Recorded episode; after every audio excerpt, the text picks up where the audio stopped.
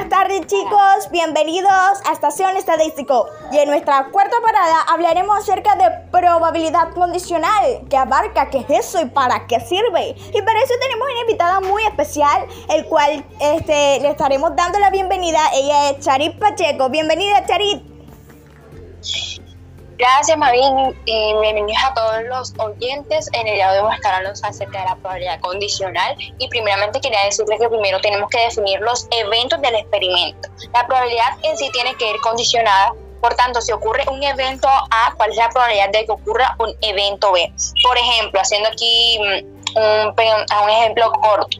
Eh, si Camila tiene visa, ¿cuál es la probabilidad de que ella viaje a Alemania?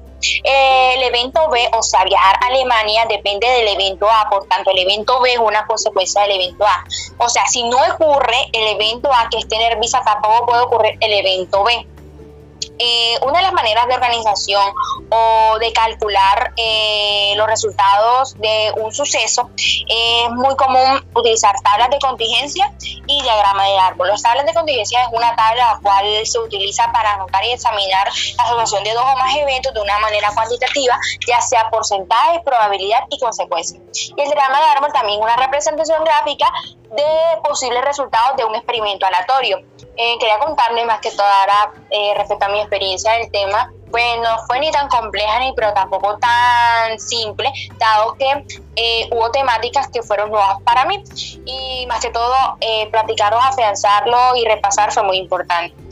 Eh, ¿Qué aprendí? Más que todo, les digo, lo, lo primero para mí o lo nuevo fue las tablas de contingencia, que yo nunca la había utilizado, pero el diagrama de árbol sí y creo que la práctica me ayudó a desarrollar mis habilidades. Eh, ¿Qué me funcionó? ¿Cuáles son los tips que yo le daría para aprender esta temática? Más que todo de repasar, buscar em, ejemplos o ejercicios en Google, eh, ver mucho YouTube respecto a profesores virtuales, decirle a sus profesores eh, que les que den también ejercicio para afianzarlo y porque no todos los ejercicios se responden de la misma manera y tampoco con la misma fórmula. Por tanto, es necesario desarrollar el nivel y de analizar las preguntas, o sea, el razonamiento.